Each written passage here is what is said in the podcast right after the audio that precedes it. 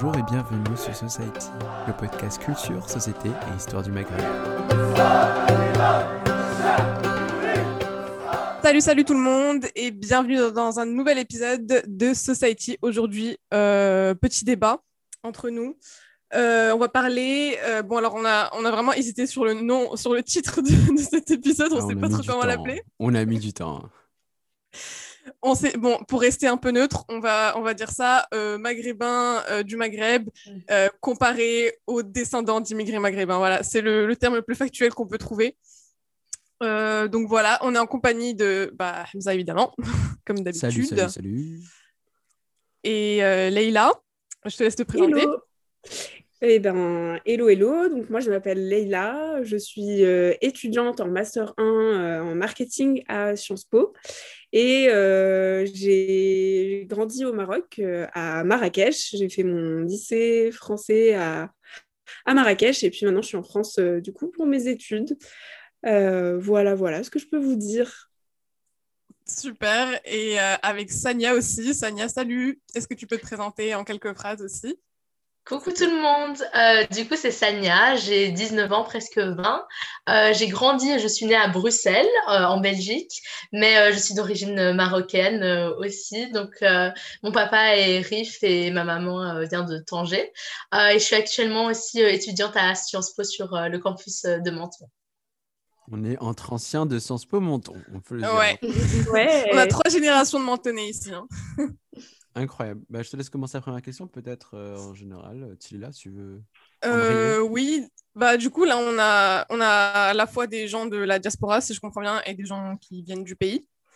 Euh, déjà pour vous qu'est-ce que vous quelles sont les différences majeures que vous constatez entre des personnes qui, qui, qui ont toujours vécu euh, dans leur pays d'origine et euh, les descendants d'immigrés?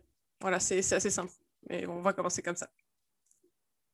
Alors, si je peux commencer, euh, je dirais que déjà, il y, a un- petit détail euh, qui n'en est pas vraiment un, euh, puisque j'ai grandi au Maroc, mais je suis franco-marocaine et j'étais dans un lycée français. Et donc, il faut quand même rappeler du coup que euh, on n'est pas totalement, on n'est pas totalement euh, sur euh, une comparaison euh, de maghrébins purement maghrébins. On a aussi ce côté très euh, européanisé, donc on va retrouver beaucoup de choses en commun. Euh, alors que si on avait Ouais. comparé peut-être de un maghrébin vraiment qui a, qui a été dans, dans un lycée marocain, qui a eu vraiment tout ce qui était purement traditionnel marocain, ça, allait- ça allait être très très différent. Euh, ensuite, euh, je dirais que la première différence que je vois, euh, et sincèrement, je ne sais pas pourquoi je pense à ça en premier, mais je dirais que c'est au niveau de, de la religion euh, en général. J'ai eu l'impression, en Ouais. fait, que souvent, ceux qui sont religieux en France ont tendance à l'être beaucoup plus que ce qu'on peut l'être au Maroc. Ouais ça on va en reparler j'ai remarqué ça aussi. pareil, j'allais dire pareil. Et c'est, enfin, ça m'a toujours beaucoup étonnée parce que moi, quand, quand je suis arrivée en France et que, et que j'ai rencontré des, Maghrébins euh, euh, qui, enfin, qui soient à Sciences Po ou en dehors de Sciences Po, je me suis dit, mais en fait, euh, moi, c'était pas du tout ma, ma vision de la religion. Euh, moi, la religion, c'est quelque chose dans lequel euh, je suis née, mais en même temps qui m'entourait euh, au niveau de même de la structure de la ville. Enfin, on avait l'appel à la prière, les mosquées autour. Et donc, on avait l'habitude de, voir ça, alors que finalement, j'avais l'impression que pour, pour les enfants d'immigrés, bah, il y avait un- une sorte d'attachement à la religion, mais plus comme un facteur vraiment hyper culturel, euh, où ils se disaient, il faut absolument que je sois à fond euh, Mhm. sur la religion, parce que c'est une manière de me rattacher euh, à mon Mais- pays. En vrai, en vrai, ça faisait pas mal de débats entre moi et, et- et- et certaines de ces personnes-là, parce que jamais on ne va pas dire que toute une personne est représentante de tout, de toute une, de toute une forme de pensée, mais il y avait pas mal de débats parce qu'après, ils il, il fliquaient un peu euh, les comportements des autres pendant des périodes religieuses, notamment Ramadan, Sahaf Turkum, je suis en train de manger, et, et ils fliquaient un peu, et tu avais l'impression qu'ils font une policisation de, de ta pratique à toi, sachant que dans, ils, pensent encore, il y en a pas mal qui pensent que le Maroc est très, très, très conservateur sur la façon dont on fait la religion, alors qu'on est très, très conservateur. Ouais, il y a une, certaine vision un peu fantasmée alors ou homogène de. C'est ça. Et je voulais juste, justement dire, ils pensent que, le, en fait, on est très les Marocains sont conservateurs sur les valeurs, les morales, sur la culture, mais je ne pense pas qu'ils soient aussi conservateurs sur le domaine de la religion. ils, sont traditionnels, ils sont traditionnels, mais je ne pense pas conservateurs pour tout le monde. Hein. Tu peux choisir euh, comme tu veux. Ça débat, mais. Ouais, débat, mais genre, en, tout cas, ils sont pas autant euh, conservateurs sur leur pratique religieuse, dans le sens où on est pas mal dans la transgression. Il y a qu'à voir comment on n'est jamais fait la mosquée et que tout d'un coup, fait Ramadan, tu vois. Donc, euh, tu vois, c'est un peu, c'est un peu, c'est un peu du, du en click and collect parfois, tu vois, j'ai mhm. l'impression. mais c'est ça. Mais en fait, je pense que ça s'explique par le fait que euh, les, les immigrés, euh, par exemple, moi, je, prends ma famille pour exemple, qui ont immigré dans les années 70, euh, ont une vision du Maroc et de comment la religion est pratiquée au Maroc qui est plus du tout euh, vraie à l'heure actuelle. Et je sais que par exemple moi j'ai passé trois mois au Maroc pendant mon année sabbatique. Je disais à mes amis marocains de là-bas que nous nos mariages sont séparés donc, euh, il y a une salle pour les femmes, une salle pour les hommes. Et ils étaient mais, totalement choqués. Ils étaient en mode, mais comment ça Genre, euh, tu viens d'Europe et vous, vous faites des, des, mariages séparés alors que nous, pas du tout. Enfin, euh, et je trouve qu'il y a plein de. Moi, par contre, chez moi, on fait encore des mariages séparés, mais après, je suis peut-être dans une famille. non, non, c'est un truc qui arrive. Hein. ouais, ouais. ouais. Moi, j'ai jamais Enfin, le seul moment où j'ai assisté à un mariage où il y avait les hommes et les femmes qui étaient séparés, c'était en Arabie Saoudite. Waouh! Euh, T'es allée en Arabie Saoudite? Ouais, je suis allée en Arabie C'est quoi cette expérience? Vas-y, raconte-nous. Eh ben, écoute, je suis allée en Arabie Saoudite deux fois même euh, avec mes parents. ouais, je suis allée deux fois avec mes parents. Euh, j'étais assez jeune, j'étais en troisième. Et on est allé pour faire, pour faire la, la Umrah. La Umrah, et ouais, c'était une expérience assez particulière. J'aime pas du tout le pays. Euh, en tout cas, j'ai pas du tout aimé le pays. Et euh, je pense que j'étais super jeune à l'époque pour, euh, pour avoir l'expérience de la Umrah parce que je pense que je comprenais pas vraiment le côté spirituel. Je voyais mes parents qui étaient vraiment à fond et moi, je comprenais pas trop ce que je faisais là. Enfin, j'essayais un peu d'être dans le mood, mais, mais c'était pas tout ça, quoi. enfin, bon. Ah bah, voilà, voilà pour la petite expérience. Non, mais c'est vrai pour, pour le côté religieux. Enfin, j'ai remarqué qu'il y a beaucoup enfin, de ce que je remarque, mais c'est juste mon point de vue, j'ai pas fait d'études, c'est juste euh, ce que j'observe, euh, qu'il y a beaucoup de gens de descendants, justement, d'immigrés du Maghreb en général, euh, qui, qui vraiment s'attachent parfois à des détails en fait de la pratique religieuse, genre je sais pas, genre, ils vont, et aussi, comme tu as dit, ils vont pas mal juger sur euh, ce, que, ce que tu fais qui serait mal, qui serait pas halal. Genre, tu as, trop des bifs euh, dans, dans les groupes euh, sur ce qui est halal, haram. Tu as des, des gens qui disent, ouais, ce cheikh là, il a dit que ça, il fallait pas porter ça. Et déjà, que le... Rien que hein le mot halal et rien que déjà j'allais dire rien que le mot halal et haram, euh, je l'ai jamais autant utilisé que qu'en arrivant en France. Moi je l'ai utilisé ouais, à Menton, c'est surtout à Menton que j'ai utilisé et eh ben, ça. Du coup, ah, du coup je vais me tourner vers vers Sania puisque première année Menton. Est-ce que est-ce que tu as, ce vécu-là Moi, je me souviens que j'ai ce vécu-là mhm. de, de me qu'on me dise en fait ce qui est haram par rapport à leurs normes à eux, sachant que pour moi, euh, bah, je t'ai jamais demandé de ma vie de rentrer dans mes affaires, en fait, tu vois. Donc, quelle est ton mhm. expérience aussi par rapport à Menton? Euh, par rapport à Menton, euh, franchement, moi j'ai été assez justement perturbée par le fait que avant la semaine d'intégration, on ait dû fill out un questionnaire où genre on devait se placer en termes de halal et haram. Et genre, il y avait une échelle de 1 à 10 et j'étais en mode, mais quoi? Genre, euh, c'est un peu bizarre. Euh, et euh, ouais, enfin, j'ai l'impression que ici, il y a, y a de tout en fait. Il y a vraiment des, des, descendants d'immigrés qui sont, on va dire, comme moi, genre très ouvert d'esprit et qui se met pas trop des affaires des autres. Après, il y a le contraire euh, complètement. Enfin, moi, par exemple, euh, je fais pas le ramadan et je sais que euh, parfois j'ai des, des, réactions ici en mode Ah, mais pourquoi? Non, non, non. Mais enfin, il y a parfois de la curiosité un peu mal placée quand même, un peu de jugement derrière, on, on le sent toujours. mais je sais que, ouais, enfin, moi, par exemple, pendant toute ma vie, j'ai cru que porter du vernis, c'était le pire péché que je pouvais faire parce que dans, dans ma famille, enfin mes grands-parents, mon père, euh, non, tu peux pas faire ça. Alors que quand je suis allée au Maroc, enfin voilà, c'est super commun et euh, tout le monde a du vernis et j'étais en mode waouh. Non, mais vraiment, et c'est un truc de malade. Et du coup, j'ai été de me faire des manicures plein de fois. Alors qu'en Belgique, j'ai tout le temps, tout le temps des, des commentaires de, de, ma famille. Du coup, je, je trouve ça super euh, intéressant de, de voir à quel point, enfin, les, les, pratiques religieuses sont, sont exacerbées, en fait, euh, que ce soit en France ou en mmh. Belgique. Mmh, mmh, Après, je ne pense pas que ce soit euh, quelque chose qui soit propre aux, euh, aux Maghrébins. Je pense que c'est vraiment tout, tous les fils d'immigrés et filles ah, d'immigrés. Que mhm. Ils veulent recréer la, la, culture d'origine là où ils sont. Ça. Et je pense que aussi c'est parce qu'ils se, ils se sentent, enfin, ils sentent que leur culture est menacée justement parce qu'ils sont minoritaires dans, dans un pays majoritairement, euh, je sais pas, euh, euh, athée ou chrétien ou blanc, et du coup, ils essayent de se rattacher à leur tradition. Mais j'ai jamais eu autant d'amis justement donc maghrébins et, musulmans euh, qui, sont, qui sont fils euh, d'immigrés, qui m'ont dit euh, Ouais, j'ai besoin de me reconnecter à ma foi. Enfin, ça, c'était des notions que j'avais pas, je, que je comprenais pas du tout quand j'étais au Maroc. Jamais quelqu'un m'a dit ça. Et je suis arrivée en France, et vraiment à chaque fois, à chaque fois que je rencontre un, un ami, genre qui est, mmh. Immigré, genre vraiment, il n'y a que ça qui leur vient en tête. Ouais. ça, a vraiment marqué. Mais c'est trop marrant parce que c'est exactement le, le, cheminement inverse, je dirais, euh, dans, la, dans la jeunesse francophone, en tout cas, au Maroc, où là, cette jeunesse-là, bah, elle elle n'est pas si attachée que ça à la religion et elle est plus, euh, plus tendance athée, en fait, on va dire, ben, plus ben, un peu koufal et tout ça, euh, qui ne respecte pas du tout les préceptes religieux.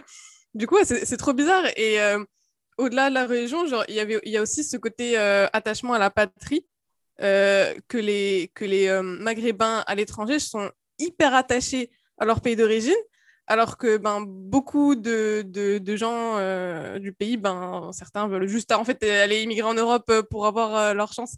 Enfin, c'est assez, assez, bizarre, je trouve, ce côté romancé de la nation et tout ça. Mhm. Mais du coup, moi, je pense que je rentre pas vraiment dans cette catégorie de descendants d'immigrés euh, maghrébins en Europe qui est, qui est très attachée euh, à ma culture parce que Enfin, moi, pendant très longtemps, euh, j'ai pas voulu parler arabe, par exemple. Donc, j'avais honte de mes origines. Euh, dans le sens où quand quelqu'un me demandait, ah, mais tu de quelle origine? C'était la question, genre, la pire question qu'on pouvait me poser littéralement. Ça me rendait super mal à l'aise. Et, et du coup, enfin, je pense, je sais pas si c'est ma famille qui est une exception ou si justement c'est parce que je suis enfin, une descendante de troisième génération et que du coup ça, ça change un peu. Mais euh, moi, c'est justement l'inverse qui s'est passé en fait. Je voulais absolument être le plus loin possible de, de la culture euh, marocaine. Et bon, maintenant, c'est l'inverse, comme tu dis, euh, Léla. Enfin, j'ai envie de renouer avec euh, mes origines, mais ma foi, tout ça, tout ça. Mais ouais, du coup. Mais c'est ça, c'est genre, comment, comment justement tu concilies à la fois tes, tes origines et ton. Quelle est ton identité? Ça fait un peu peur de dire ça, mais genre comment tu, tu concilies voilà, ton, ton, ton origine marocaine et, et ta, bah, ton identité belge? Comment bah, tu le vis en fait?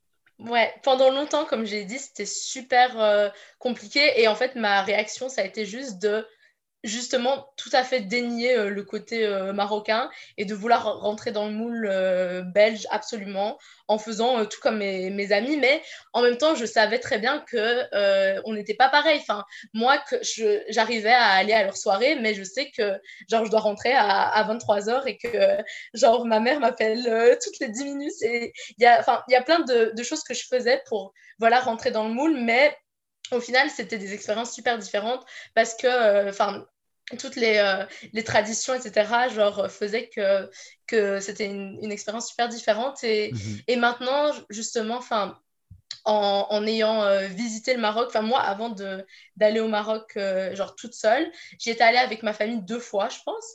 Mhm. donc, vraiment pas beaucoup. Et, et j'avais beaucoup, beaucoup de clichés.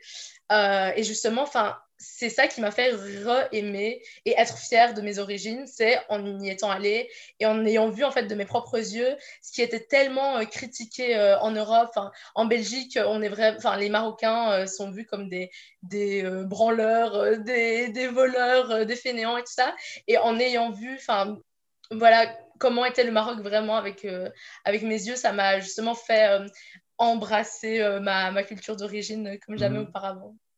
Bah, écoute, euh, c'est très intéressant ce que tu dis, parce que justement, on a parlé à un moment de, euh, du rapport au, Maroc, et ça me fait trop, genre, genre il y a trop j'ai l'impression qu'il y a un, fantasme du Maroc dans la tête de, des, des Maghrébins de France ou des descendants d'immigrés de France que j'ai remarqué. Pourquoi? Je me balade pas mal dans les groupes Facebook euh, autres Nurchi. Déjà, les Nurchi, c'est incroyable. Et après, tu as les. Nurchi, c'est trop bien, les Nurchi de même Maghrébins. Mais après, après, je me balade dans les groupes, genre les Marocains de France, immigrés de France, genre ce genre de choses. Et le nombre de posts où ils vont aller chercher le truc particulier dans l'information qui met en valeur le Maroc pour dire le Maroc c'est mieux que la France. Et genre c'est incroyable. Genre il y a une déjà y a un, truc de waouh, le Maroc c'est super bien. Et puis quand ils viennent au Maroc, il y a aussi avec le le clash, j'ai l'impression, entre ce qu'ils avaient créé dans leur tête et ce qu'il y a sur la vérité, tu vois. Et tu viens d'en parler toi-même. Genre, il y a ouais, le déphasage, mais de folie, tu vois. Et, Ouais, genre au Maroc, ils sont considérés comme juste français, en fait, ou juste euh, européens. Et quand ils reviennent à leur pays, bah, ils sont considérés comme des arabes. Enfin, le, fameux truc euh, paradoxe. Euh. Le fameux paradoxe. Mais c'est vrai, genre, je sais pas si tu l'as vu ou si vous l'avez vu, mais j'ai des gens, dans leur tête, le Maroc, c'est genre waouh, genre tout va bien. Et je suis en mode, ok, il y, a des trucs qui sont super, tu vois, mais après, genre de dire que tout est parfait, c'est pas forcément. C'est un peu annihilateur de ce que les gens dans le Maroc essaient de faire pour changer les choses, tu vois. Euh, j'avais remarqué surtout à Menton aussi. Mais en général, tu vois, de manière générale, je sais pas si tu euh, as vécu la même chose ou pas. Mais après, à Menton, il y, avait beaucoup plus de gens de la diaspora qui venaient du, Maroc ou de, du Maghreb que de descendants d'immigrés. Heureusement aussi, oui. Mais moi, c'est parce que je travaille aussi à Nice. Et du coup, euh, quand je travaillais à Nice, j'avais beaucoup d'immigrés, tu vois. Et c'était là où il y avait le moment de, de confrontation entre les deux, mmh. où euh, d'un côté, euh, il était en mode Ouais, vous avez, vous avez, compris, toi, la religion. Vous, vous, vous, vous, respectez. Je suis en mode Mais gars, genre, à partir de, à partir de, de, Ramadan, après le ftour, ça part en couille. Genre, les gens refument, rebaisent, re, reboivent. Genre, c'est pas aussi strict que tu le penses dans ta tête. Tu vois ce que je veux dire? On est aussi dans un pays transgressif, j'ai l'impression, et ils ont pas l'impression, j'ai pas l'impression que parfois ça ressorte dans leur façon de penser, tu vois? Mais mm. euh, après, voilà. Je sais pas si, si tu l'as vu ou pas, Leïla ou Sania, mais moi, c'est un truc qui me, qui me revient souvent en tête. Ouais, moi, j'ai... Vas-y, Leïla, vas-y. Ouais, ouais, non, j'allais juste dire que j'étais complètement euh, d'accord avec cette, euh, cette vision-là. Après, c'est vrai que j'ai eu quelques. Bah, quand j'étais à Menton, euh, j'avais quelques amis qui, euh, justement, eux, étaient beaucoup plus dans le. il faut absolument que je revienne au Maroc, enfin, que je parte au Maroc pour changer les choses et, qui parlaient souvent de ce qui n'était pas assez suffisamment fait au niveau social au Maroc et au niveau de la gouvernance aussi. Euh, donc, toutes ces questions-là. Donc, c'est pas, c'est pas tout noir ou tout blanc, mais effectivement, euh, je pense que tu as raison. La, plupart des, des gens euh, ont une vision hyper merveilleuse et hyper fantasmée du Maroc où tout est parfait, où on mange bien, où c'est la fête. Parce que justement, en fait, ces gens-là, la plupart du temps, quand ils reviennent au Maroc, c'est pendant les, grandes vacances, en fait, où ils ont eu l'habitude de revenir pendant ces moments-là. Donc, c'est tout à fait normal qu'ils aient une vision enjolivée parce qu'ils ne vivent pas toute l'année euh, là-bas. C'est comme si nous, tu nous disais, euh, euh, on vient en France, enfin, quand on était petit, on venait genre en France quelques fois. Moi aussi, j'avais l'impression que la France, waouh, c'était incroyable et que franchement, tout était parfait ici. Et je me disais, waouh, j'ai trop envie d'être, d'être, d'être en France toute ma vie, tu vois. Alors qu'en vrai. Euh, Pourquoi ça a changé maintenant? Bah, C'est pas que ça a changé. Two stars, two stars. non, en vrai. Deux étoiles sur Google. Oui, c'est vrai, il faut dire le truc inverse. Est-ce que nous, on a été désillusionnés de la France quand on est venu en France? C'est vrai, on ne pose pas assez la question. Bonne question. Ouais. On ne pose pas assez la question. Mais, ouais, vas-y, je te, je te laisse continuer, vas-y. Ouais, enfin, j'allais dire, euh, bah, pour répondre à ta question, non, franchement, j'ai pas été désillusionnée euh, de, de, de ce qu'était la France parce que, bah, en fait, comme on était au lycée français, on avait une vision euh, assez juste de ce qu'était la France et les Français. Euh, après, euh, c'est vrai que toutes, toutes les responsabilités qui venaient avec, clairement, moi, j'étais pas prête psychologiquement. Les papiers voilà, c'était pas, c'était pas foufou. Et encore, moi, j'avais pas, j'avais pas les papiers de la préfecture et tout à faire, donc, donc voilà. Ouais, non, mais pour moi, en tout cas, enfin, c'était pas une désillusion, mais en tout cas, c'était un retour un peu à la réalité dans le sens où, genre, les deux seules fois où j'étais allée en France avant mes études, euh, c'était ouais, pendant une semaine euh, à Noël. euh, c'était hyper magique. J'avais 9 ans. euh, c'était trop bien. On m'offrait des bonbons et tout. Du coup, forcément, j'avais la vision de la Oh, France t'avais 9 trop ans. bien. T'avais 9 Oui, ans. mais voilà. Je pense que c'est la meilleure façon de te changer la pensée. Voilà, du coup, ben, j'avais trop hâte d'aller en France. Je me suis dit, ouais, c'est trop bien comme pays. euh, euh, Il y a tout là-bas et tout ça. Enfin, le- tu sais, le, le fameux truc, genre, il y a tout là-bas, ils ont tout. Euh, bon, c'est pas exactement Nous, ce que c'est que ce tout, ouais, mais voilà. Et, euh, et ouais, et du coup, quand je suis venue, bah, bon, c'est vrai que c'est un pays, voilà, où où il y a des. des- on- enfin, c'est une démocratie, il y a des, des certaines libertés, euh, et, et voilà. C'est un pays euh, dit développé. Euh, mais, euh, mais voilà, il y a toujours, toujours ces travers qu'on connaît. Il y a. Y a... Pourquoi tu te moques de moi comme ça Parce que, genre, il y a la liberté, le laïcisme. Oh là là À chaque fois comme ça, quand je parle, j'essaie d'arg- d'argumenter, il croit que je. Genre, il, il se moque de moi, il, il me dit je parle comme sur France Culture et tout. Mais non, je dis. T'es en train de me faire. T'es en train de me vendre la France, en fait. Non, mais c'est vrai, objectivement, il y a, il y a des libertés individuelles, la démocratie, l'état de droit, quoi. Qu'est-ce que tu veux que je te dise Non, mais bon, attends. bref. Non, mais attends. Tilly, là, t'inquiète, on est convaincus, nous. Mm. Voilà. On est convaincus. اسمح لي نقطعك voilà. على لا تيلي là mais genre Là, là, mais c'est juste juste un J'ai truc pas fini mon raisonnement. d'accord deux secondes juste te dire un truc genre c'est Oui, genre vas-y, euh, c'est Hamza.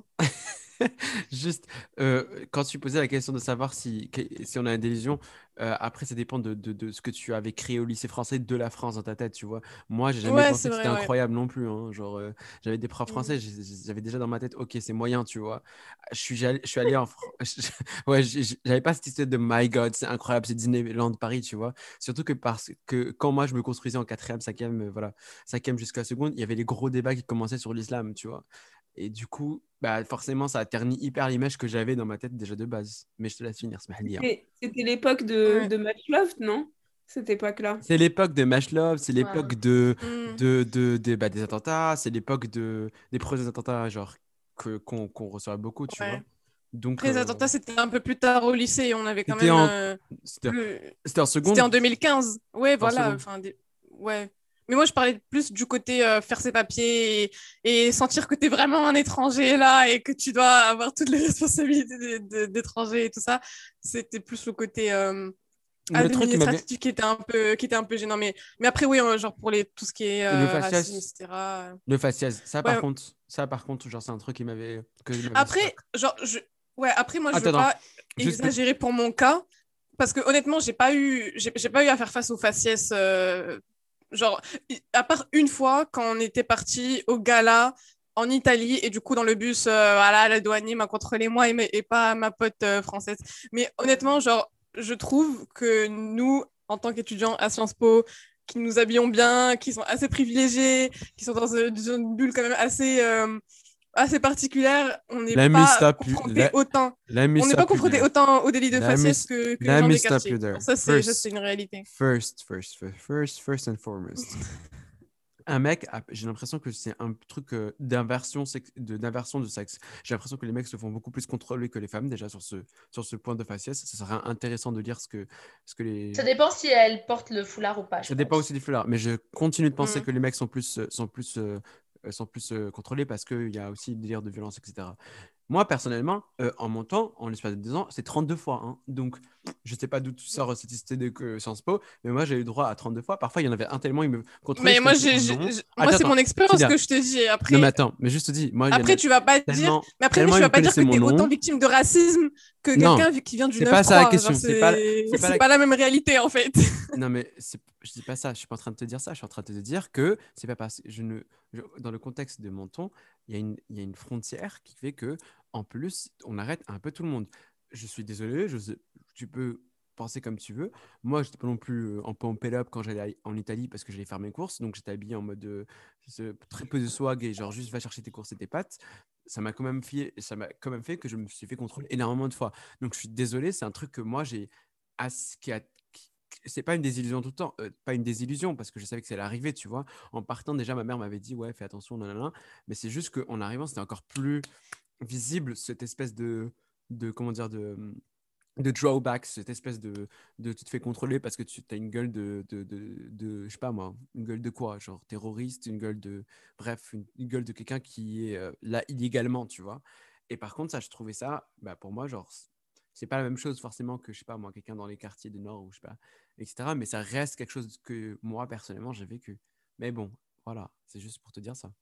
Et Mais- euh, vous, vous en pensez quoi pour euh, continuer le débat? Euh, moi, honnêtement, j'ai eu euh, beaucoup de chance dans ma vie, dans le sens où j'ai, j'ai, je me suis jamais fait contrôler, euh, enfin, juste comme ça, euh, au faciès. Mais je pense aussi que, enfin, il y a aussi la, la couleur de peau et à quel point tu es light skin ou pas. Donc, euh, enfin, moi, je sais qu'il y a beaucoup, euh, enfin, mais euh, j'ai une amie qui est soudanaise euh, égyptienne qui s'est fait contrôler énormément de fois parce que, euh, enfin, elle n'est pas du tout light skin. Du coup, à, la frontière, enfin, voilà, ils se moquaient d'elle. Non, pas de foulard. Mais ils se moquaient d'elle. et quand elle disait qu'elle était américaine, c'était en mode Ah, c'est des faux papiers. Non, non, non, non. Donc je pense que ça dépend de, de beaucoup de, de facteurs. Et je pense que le genre aussi, enfin, parfois, c'est c'est vrai que. Ça, ça peut euh, peser dans la balance parce que euh, enfin une femme est toujours vue comme une moindre menace qu'un homme enfin voilà on a l'impression qu'elle est fragile tout ça tout ça mais euh, mais ouais je sais pas ce que t'en penses toi Leïla Ouais, moi je, suis complètement d'accord avec toi. Personnellement, euh, j'ai jamais eu de, de problème de contrôle aux faciès. Bah, tout simplement pour euh, ce que t'expliquais. moi aussi, je suis plutôt blanche et enfin, j'ai l'air, j'ai l'air parfois. Tout le monde ne sait pas forcément que, que je suis marocaine ou que j'ai des origines maghrébines, même si euh, bon, moi, moi, je continue à penser que oui, mais visiblement certains euh, ne le voient pas. Donc voilà. Visible identities, ça s'appelle. Exactement. Et euh, mais ouais, du coup, j'ai jamais eu de j'ai jamais eu de problème de contrôle. Après, c'est vrai que quand dès que tu es un peu plus, disons, exotique pour eux, oriental, tu as les cheveux un peu plus bouclés et, et- ou frisés, bah, là, ça devient un peu plus compliqué. Et je suis plutôt d'accord avec ce que ce qu'a dit Hamza tout à l'heure. Euh, Enfin, je pense vraiment que, que les mecs se font plus. En vrai, j'ai aucune base statistique à Ouais, voilà, genre, j'ai aucune Je base. cherche- Moi, je je je, base sur mon mais- propre vécu. Donc, euh, j'explique, en fait, en général, euh, les, les taux de, comment dire, les taux de criminalité et tout sont plus élevés chez les hommes que, et de violence ég- également, sont plus élevés chez les hommes que chez les femmes. Donc, ça me paraît logique que euh, la police se mette à contrôler un peu plus les hommes que, euh, euh, que les femmes. Après, euh, après je ne sais pas trop pour, pour les questions de voile, est-ce que vraiment les gens se font plus contrôler parce que quand ils sont voilés ou non voilés, je ne sais pas trop en vrai. Je j'ai pas Ouais, de c'est un truc, mais- à vérifier, ouais. Mais d'ailleurs, je sais pas s'il y a des statistiques sur ça, vu que les statistiques ethniques sont pas autorisées en France. Oh, tu sais, tu trouves toujours des, des biais Des euh, par les moyens, ouais. statistiques ethniques. hein. Des statistiques sur Ouais. quoi? Sur quoi exactement? Comment? Sur quoi exactement Sur les statistiques eth- ethniques qu'on a dit. Ouais, sur les Ouais, mais statistiques. sur quelle question? Parce qu'en soi, tu as, les, t'as- t'as les, les statistiques de perception euh, qui font perçu comme noir, perçu comme arabe, et ça, ça peut expliquer ce genre de choses. Il y avait un Non, je pense je Monde- pense qu'il y a que certains chercheurs passent par la nationalité ou les origines des parents Aussi. ou quelque chose comme ça. Ça dépend, ça, dépend, de- ça dépend de ce que tu essaies de, de chercher aussi, tu vois. Ouais. Ça, ça dépend de, de Ouais, ce que totalement. tu demandes. Bah, ils utilisent des proxys euh, à chaque fois pour euh, trouver un peu euh, trouver un autre moyen de, de contourner le, le, l'interdiction d'utiliser des statistiques ethniques. Mais à part ça, à part le débat Shorba, il n'y a pas d'autres choses qui, vont, euh, qui, vous ont, qui vous ont struck de manière générale? Peut-être au niveau de, de l'éducation, euh, Ah mais après, c'est enfin, plus de, de, de l'ambition et de, de ce à quoi on peut aspirer et des, comment dire, des imaginaires de métiers auxquels on, on inspire quand on vient du Maroc. Je sais pas du tout, hein, je, je mets des hypothèses, mais peut-être qu'on n'a pas du tout euh, euh, le- les mêmes, euh, enfin, les mêmes ambitions. Je sais pas. Tu t'en penses quoi, Sania? Hmm, je sais pas. Moi, enfin, en fait, j'ai peur de prendre mon cas pour euh, une généralité, mais c'est vrai que pour moi, enfin, l'éducation, enfin, mais tous mes grands-parents sont analphabètes. Euh, et du coup, mes parents étaient les premiers à, aller à l'école et à être éduqués. Et du coup, c'est vrai que bah, justement, ils n'ont jamais été vraiment poussés à faire de grandes études, à éduquer. Euh, mon père, enfin, il a arrêté d'aller à l'école, je pense, quand il avait 16 ans, vu que sa mère est, morte et du coup, il a dû travailler. Euh, ma mère, elle a été, euh, elle a fait des études supérieures, mais c'était pas à l'université. Donc, enfin, personnellement, je sais que j'ai été poussée à, à, lire, à m'intéresser, enfin, à m'informer, etc., grâce à ma mère. Mais je sais que elle, justement, elle a jamais euh, été poussée. Enfin, juste par exemple, le fait que, que mes grands-parents pouvaient pas l'aider, en fait, ils savaient pas lire, du coup, euh, elle a dû euh, enfin s'éduquer toute seule et avoir la, la motivation toute seule. mais par contre, enfin, je sais qu'ils sont très fiers de moi, même s'ils comprennent pas trop tout ce délire de, de Sciences Po et tout ça. Mais voilà, ils ont, ils voient quand même que c'est que je fais. Après Sciences Po, c'est compliqué en général, même ceux qui sont hors de Sciences Po. je te rassure, même au Maroc, hein. Même au Maroc, mes parents ne savaient pas non plus euh, ce qu'était Sciences Po et ils me disaient, mais pourquoi tu vas faire ça, quoi? C'est ça, c'est ça. Pourquoi tu ne dis pas euh, ici, genre? Moi, c'est ce qu'on me disait. Mais, euh, mais ouais, du coup, je pense que en général, peut-être que mon cas est assez particulier et qu'en général, ils sont plus poussés pour les études ici, mais j'ai l'impression qu'en fait, c'est surtout les, premières générations d'immigrés qui, poussent vraiment leurs enfants quand ils ont immigré avec un certain euh, bagage euh, intellectuel déjà de base. Donc, euh, genre, quand tes parents sont, quand tu as des parents éduqués et qu'ils sont immigrés, bah justement, là, ils vont te pousser de, de ouf à, à étudier, à bien faire. Mais après, quand ils sont eux-mêmes analphabètes, je pense que c'est un peu différent parce qu'ils ne voient pas trop comment l'éducation peut amener à faire de grandes choses. Mais je sais pas. Après, je ne suis pas forcément d'accord sur, euh, sur des parents ou des grands-parents qui seraient analphabètes et qui qui n'auraient pas conscience de, de l'importance de l'éducation. Je trouve que mm. dans, dans, les, dans les articles que j'ai lus, dans, dans les papers que j'ai faits, euh, bah, justement, la, la, la, première génération d'immigrés maghrébins est réputée pour avoir une très grande motivation et à pousser vraiment ses enfants à bien réussir à l'école parce que c'est le seul moyen d'émancipation, en fait. C'est par l'école.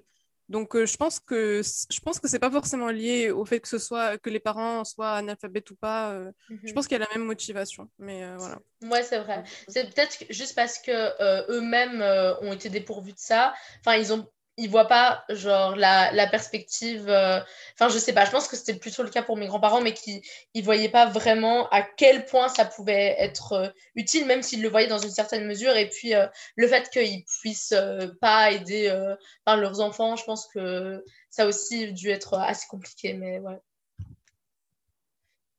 j'ai aussi l'impression qu'il y a beaucoup plus cette. Enfin, je suis plutôt d'accord avec Tilia, il y a beaucoup plus cette, cette envie justement de, de réussir et, de, et de, de, sortir de cette condition d'immigré souvent qui a été. Enfin, qui n'a pas toujours été facile, que ce soit au niveau de la stigmatisation, mais aussi enfin, au niveau des conditions de vie. Et du coup, j'ai l'impression que vraiment, bah, justement, vous êtes beaucoup plus. Enfin beaucoup plus poussé euh, à, réussir. Après, euh, bien sûr, ça dépend des, des familles, mais j'ai l'impression qu'on n'a pas exactement la même sorte de, pression. Ou du moins, enfin, moi, j'ai pas du tout ressenti cette pression-là. Enfin, bien sûr que mes parents, ils voulaient que je réussisse et tout, mais c'était pas une question de, de prouver quelque chose euh, vis-à-vis de, de la nation d'accueil. Mmh Bon, j'ai tombé l'ambiance, c'est ça non, non, non. non, non, non, mais c'est intéressant. non, j'étais en train de me poser la question de, de, de, de, de, le mot zmagri que j'ai mmh. Ah oui, t'en penses quoi, Sania? Est-ce que insulte, pas insulte? Bah vraiment, euh, moi, je, mais je l'ai découvert il y a pas longtemps, hein, vraiment. Et ça, c'est le Enfin, ça prouve que je suis vraiment une zmagrée, genre. Parce que je l'ai découvert, genre, il y a un an, je pense. Euh, enfin, moi, ça me fait rire plus qu'autre chose. Genre, je sais qu'il y a des variantes, euh, Zmigzmag. Euh, j'ai entendu ça aussi, mais... J'ai jamais entendu parler de ça, moi. non, si on m'a dit ça. Mais en vrai, même moi, je me considère comme une une on va dire. enfin, je sais, genre, ça, veut dire genre euh, quelqu'un qui n'est qui n'est pas euh, marocain. en fait, il y a un truc qui n'est pas né au pays, bah, immigré, je pense. Mais il y a un truc, un truc que tu soulignes et que du coup je vais souligner et je vais envoyer nos amis à écouter euh, le podcast de tel quel qui va sortir sur la langue parce que ça fait partie de ça en fait. J'ai l'impression. Il y a, il y, a, il y a une il y a une division autour de la langue elle-même, de la langue comment elle est mm. parlée. Euh, c'est-à-dire euh, Darija, ceux qui parlent Darija. Oui, les voilà. Et les voilà. Et les un truc des Maghrébins de France. Genre, personne ne dit voilà. Personne. tu vas pas entendre quelqu'un te dire. On va dire Allah, tu vois, un truc hyper qui vient du cœur, mais pas genre voilà, tu vois. Voilà. Il y, a, y, a, une langue qui a été façonnée différente euh, à cause de l'expérience de la diaspora, par exemple, mhm. voilà, avec les, les machalux et tout ça, Starful et tout ça, là, euh, différente de, de, des Marocains. Et c'est là où il y a, tu les vois, euh, tu vois deux personnes dont le background est différent se rencontrer, un Marocain, pas pur, mais un Marocain, voilà, et un, descendant d'immigrés, tu vois qu'il y a la question de la langue, elle est très présente dans ce rapport-là. Mhm. Et, souvent, euh, le Marocain va dire Ouais, tu peux pas parler du Maroc, tu sais même pas parler la langue, tu vois, pour le, tout de suite le. Comment dire L'interdire de parler sur le sujet. Et je sais pas ce que tu en penses, là aussi? Oui, justement, est-ce qu'on peut, on peut quand même être, se sentir euh, ben, marocain dans notre cas sans forcément parler encore la langue mhm. ben, Moi, honnêtement, enfin, je vais pas vous mentir, mais j'ai quand même l'impression que la langue, c'est un des trucs qui. Enfin, j'ai tellement envie de, savoir parler d'Alija, en fait, juste parce que j'ai l'impression que quand tu n'as pas la langue, tu te sens tellement dépossédé, en fait, d'une partie tellement intégrante de, de, la culture. Enfin, comment tu vas communiquer si tu si tu sais pas parler la langue? Et, et du coup, ouais, enfin, moi, c'est ce qui a fait que pendant très longtemps, je me suis même pas sentie légitime en fait de me définir comme marocaine ou euh, parce qu'en fait, je ne parle pas la langue, donc euh, je la comprends. Ça, c'est une des différences avec, par exemple, mes cousins qui ne comprennent absolument rien. Genre, vraiment, tu peux leur dire euh, n'importe quoi, ils ne comprennent pas. Donc, au moins, je comprends. Mais euh, parler, pour moi, c'est super compliqué. Et, et j'ai l'impression que, enfin, quand même, quand je saurais vraiment parler, je me serais un peu trouvée moi-même. Genre, parce que c'est quelque chose qui me, qui me manque beaucoup et qui me rend assez triste, en vrai, de ne pas savoir parler. Après, il y a toute une culture aussi qui existe en dehors de la langue et qui fait que tu te sens quand même marocain ou marocaine euh, par rapport aux traditions, etc. Mais la langue, pour moi, ça reste euh, un truc primordial et, quand tu l'as pas, enfin, tu te sens quand même euh, voilà, assez dépossédé, en fait, je trouve. Moi, je me demande... Bah, je me demandais genre quel, est, enfin, comment tu te sens quand tu quand tu rentres justement au Maroc et enfin quel regard est-ce qu'on a sur toi? Parce que moi, c'est pas totalement pareil, euh, mais euh, comme, euh, comme je suis marocaine, mais de lycée français, je parle pas super bien arabe.